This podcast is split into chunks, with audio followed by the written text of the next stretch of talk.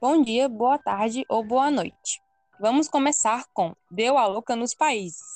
Esse é o terceiro ano A, com um grupo de Larissa Isabela, Maria Eduarda, Emily GCL, Moisés e Mateus Euclides. Hoje falaremos um pouco sobre a Primeira Guerra Mundial. Conhecida em sua época como a Grande Guerra, foi um conflito europeu que iniciou-se em 28 de junho de 1914. Mais abaixo colocaremos melhor o que significa neste contexto a palavra global. Podemos ver vários exemplos em livros e filmes de autores e diretores como Sam Mendes, Russell Mulcahy, Stanley Kubrick, Agatha Christie, Marjane Satrapi e até mesmo John Green. Morte natural e envenenamento. Quem, além de seu marido, ter interesse em sua morte? Como ela pode ter sido envenenada? Para responder a todas essas perguntas, Mr. Hastings, velho amigo de Hercule Poirot, pede autorização à família para chamar o excêntrico detetive belga. O astuto e simpático detetive analisa as evidências, entrevista testemunhas e o leitor vai seguindo seus passos a partir da envolvente narração de Miss Hastings.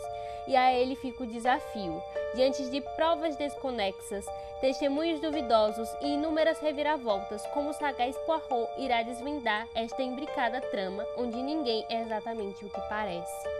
O misterioso caso de Styles, Agatha Christie.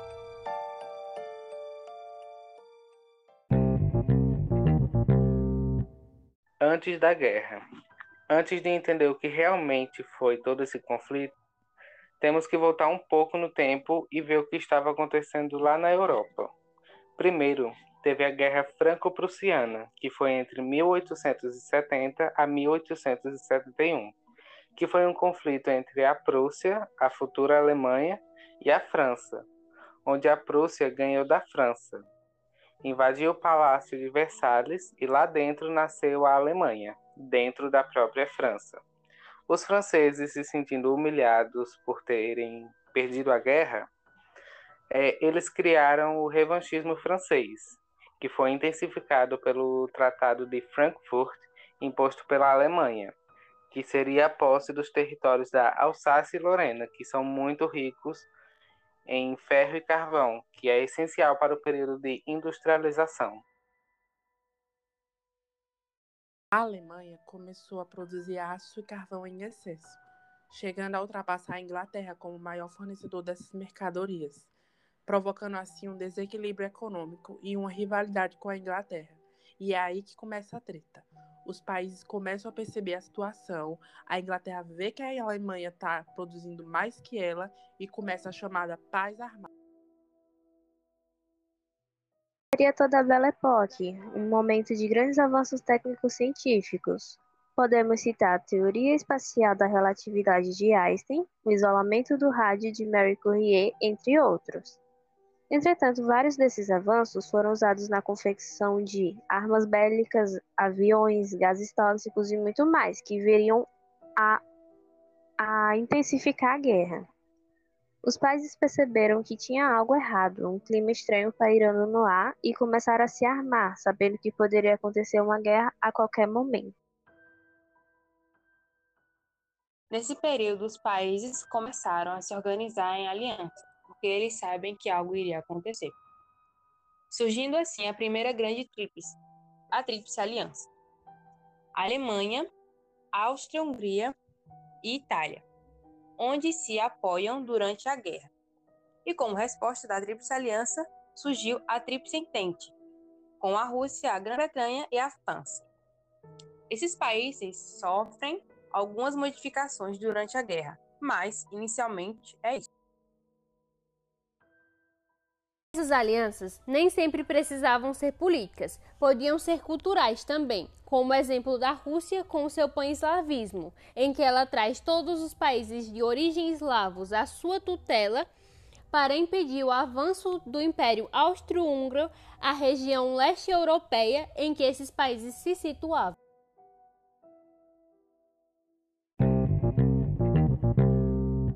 Longa norte-americano retrata a história da cientista polonesa Mary Curie e seu marido Pierre. O casal foi pioneiro no campo da radioatividade. Descobriram o elemento rádio em 1898 e ganharam um prêmio Nobel por essa descoberta. Seus estudos foram essenciais para o desenvolvimento da quimioterapia e o raio-x. Anos, anos após a morte do seu marido, Mary construiu máquinas portáteis de raio-x para auxiliar soldados feridos na Primeira Guerra Mundial, evitando que muitos tivessem membros dos seus corpos amputados desnecessariamente. Radioativo, Netflix, Margene Satrap.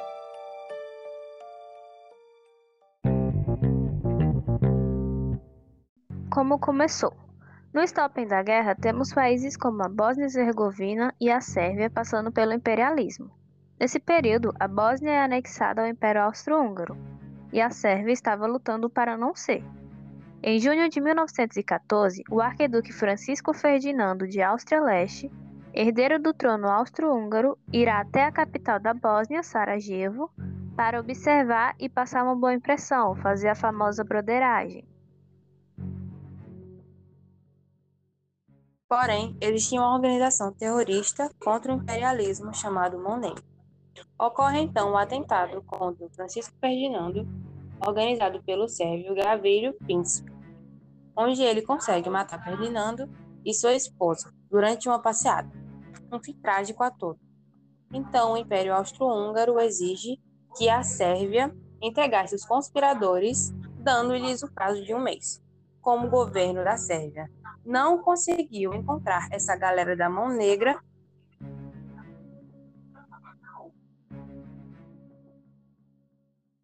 E o que vocês acham que acontece? Isso mesmo, o Império Austro-Húngaro declara guerra à Sérvia. E o que era para ser apenas um conflito isolado acaba tendo repercussão mundial. Só que com a Rússia tomando as dores dos eslavos e a Sérvia sendo um país eslavo, a Rússia se coloca no meio e fala: não, hoje não, vocês fiquem no seu cantinho, porque eu, Rússia, declaro guerra a você, Império Austro-Húngaro. Nesse mesmo momento da Rússia declarando guerra à Áustria-Hungria, a Tríplice Aliança surge. Então você verá a Alemanha declarando guerra à Rússia, e com a Tríplice Entente você terá a França declarando guerra à Alemanha e ao Império Austro-Húngaro. Foi tudo uma confusão, um efeito dominó. O que era para ser uma coisa pequena no leste europeu se tornou algo mundial. Tudo isso por causa do momento vivido. E esse nem foi o motivo da guerra. A Europa já sabia que a guerra ia acontecer. Isto estava pairando no ar faz tempo. O assassinato do arquiduque foi apenas um pretexto. Foi tipo: ah, já aconteceu, então por que não aproveitar? Se não fosse por esse motivo, seria por outro. E assim iniciou-se a Primeira Guerra Mundial.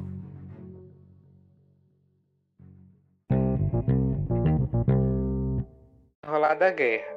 Bom, como podemos ver, a guerra já começou, já está todo mundo brigando, já está acontecendo. Então vamos ver a Itália saindo da guerra, da Tríplice Aliança. Porque a Grã-Bretanha chegou na Itália e falou: Que tal você sair da Tríplice Aliança e em troca eu te dar umas terras do Império Austro-Húngaro e umas colônias na Alemanha? Então a Itália respondeu: Fechou. E esse acordo se tornou um Tratado de Londres. Então, no lugar da Itália, entrou o Império Otomano, que no final da guerra irá virar a Turquia atual.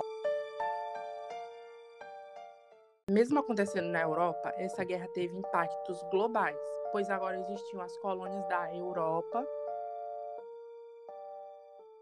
colônias na África, na Ásia e ao redor do mundo inteiro. Por isso, compreende-se global.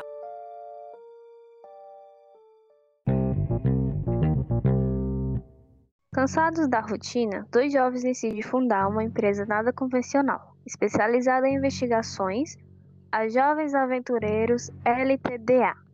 O primeiro caso era um desafio que intrigava a Scotland Yard, o desaparecimento da americana Jane Finn, levando com ela documentos secretos que poderiam comprometer o governo inglês.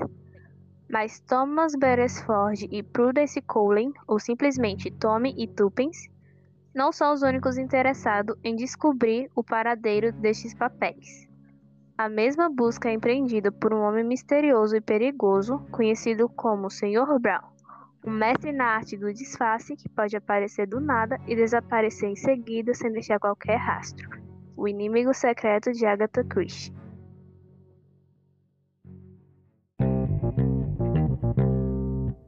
Agora vamos falar das fases da guerra. Na primeira fase, em 1914, nós temos o movimento das tropas e também temos o Plano Schlieffen, que é quando a Alemanha invade a França pela Bélgica. Logo no início, mas temos a Batalha do Meime, onde os franceses impedem o avanço da Alemanha. Assegurada que é criada uma região chamada a Terra de Ninguém, o espaço entre as trincheiras de ataque da Alemanha e as de defesa francesa. Um lugar com muita explosão, pólvora, tiros, a natureza muda, o chão fica cinza, isso seria a terra de ninguém.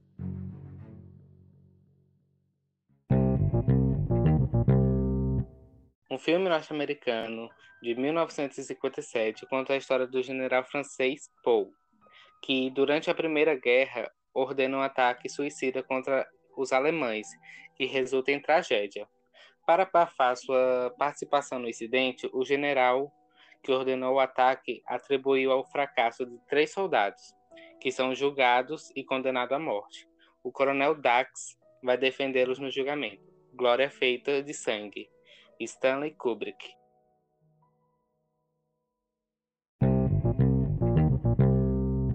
Agora vamos entrar na segunda fase, conhecida como a fase das trincheiras, o momento mais demorado da guerra de 1914 a 1917.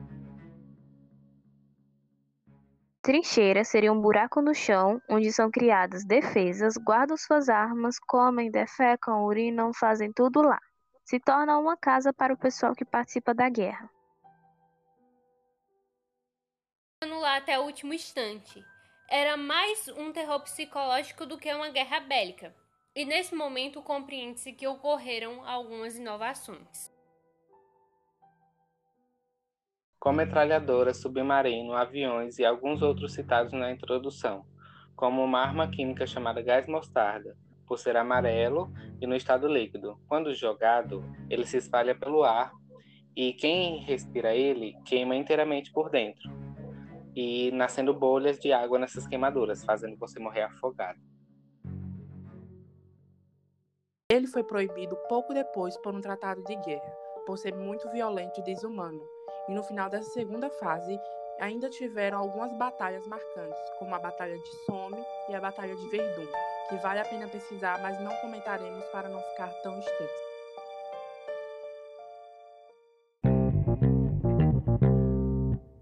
é um filme baseado em fatos reais que relatam a história de um batalhão do exército americano que ficou cercado na floresta de arames por uma divisão inteira de um exército alemão. Russell Murkari, o último batalhão.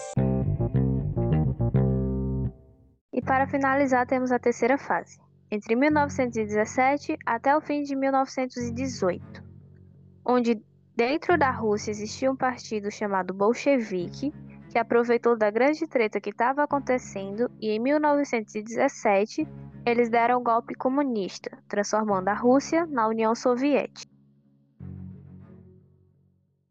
A Rússia sai de cena dando lugar à União Soviética, que está surgindo bem no meio dessa guerra. E foi aí que a Alemanha viu uma brecha e achou que ia ganhar, Porém, contudo, entretanto, os Estados Unidos, que durante toda a guerra estavam emprestando dinheiro para a Tríplice Entente,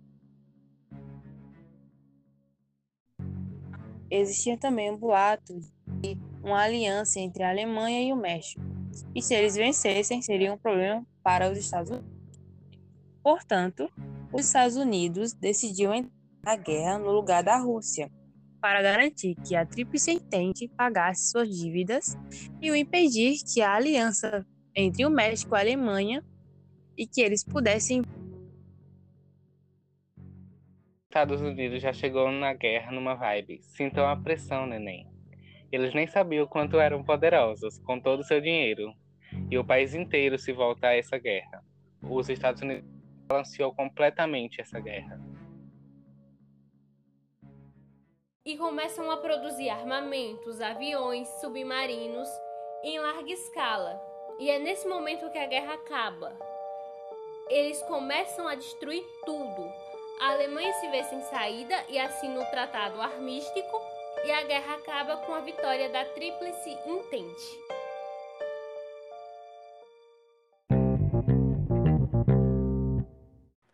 O longa norte-americano 1900, dirigido pelo diretor Russell Mulcahy, conta a história da Primeira Guerra Mundial, quando os americanos se uniram aos franceses e britânicos para ajudar a combater os exércitos alemães. E um batalhão americano comandado pelo major Charles White Wattlesey, que apesar de ter a patente de major, não era um militar e sim um advogado, se vê em sérias dificuldades em 1918 na França, mais exatamente no setor Mille-Sargon. Robert Alexander, o general que comandava os batalhões na região, queria tanto ocupar aquele setor que aceitava o fato de que um ataque naquelas condições provocaria várias baixas. Whittles considerava isso um total suicídio, mas o general lhe promete apoio e diz que tropas francesas vão apoiar os flancos. Só que o general não deu apoio ao Whittles e não havia tropas francesas ali o que faz com que os americanos logo fiquem cercados pelos alemães.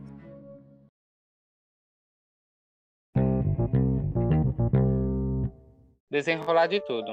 Os países da Europa não queriam outra guerra, então criaram a Liga das Nações, uma assembleia para vários países diferentes tentarem resolver os seus problemas de maneira pacífica. Ninguém esperava uma guerra dessa magnitude. Eles começaram de forma nacionalista e deixou milhares de mortos. Quase 3 milhões de pessoas morreram. Além de vários feridos, muita destruição, o que desencadeou uma crise na Europa pós-guerra. Com problemas sociais de desemprego, fome e miséria, e também instabilidade política e o medo constante de um novo conflito. Logo, você vai ter a mudança nas fronteiras europeias e o desmoronamento dos impérios austro-húngaro, alemão, russo e otomano, em que surge aí o Tratado de Versalhes, que os modifica, trazendo nomes como a Polônia, a Tchecoslováquia, a Lugoslávia, a Áustria, a Hungria, a Estônia, a Lituânia e a Letônia. Foi o Tratado de Versalhes. Foi literalmente todos os países colocando a culpa na Alemanha. Mas por que na Alemanha? Como foi citado, a Inglaterra estava com rixa com a Alemanha por causa do aço e os franceses estavam revoltados por causa da Guerra Franco-Prussiana. E essa raiva toda por parte da França e da Inglaterra irá fazer com que toda a culpa caia em cima da Alemanha. Alemães, se sentindo injustiçados, vão criar um revanchismo alemão, que é uma das causas da Segunda Guerra, e os Estados Unidos saem como vitoriosos desse conflito, se beneficiando com a comercialização com seus aliados e não tendo seu território foco de guerra, saindo em direção à anseção com potência mundial.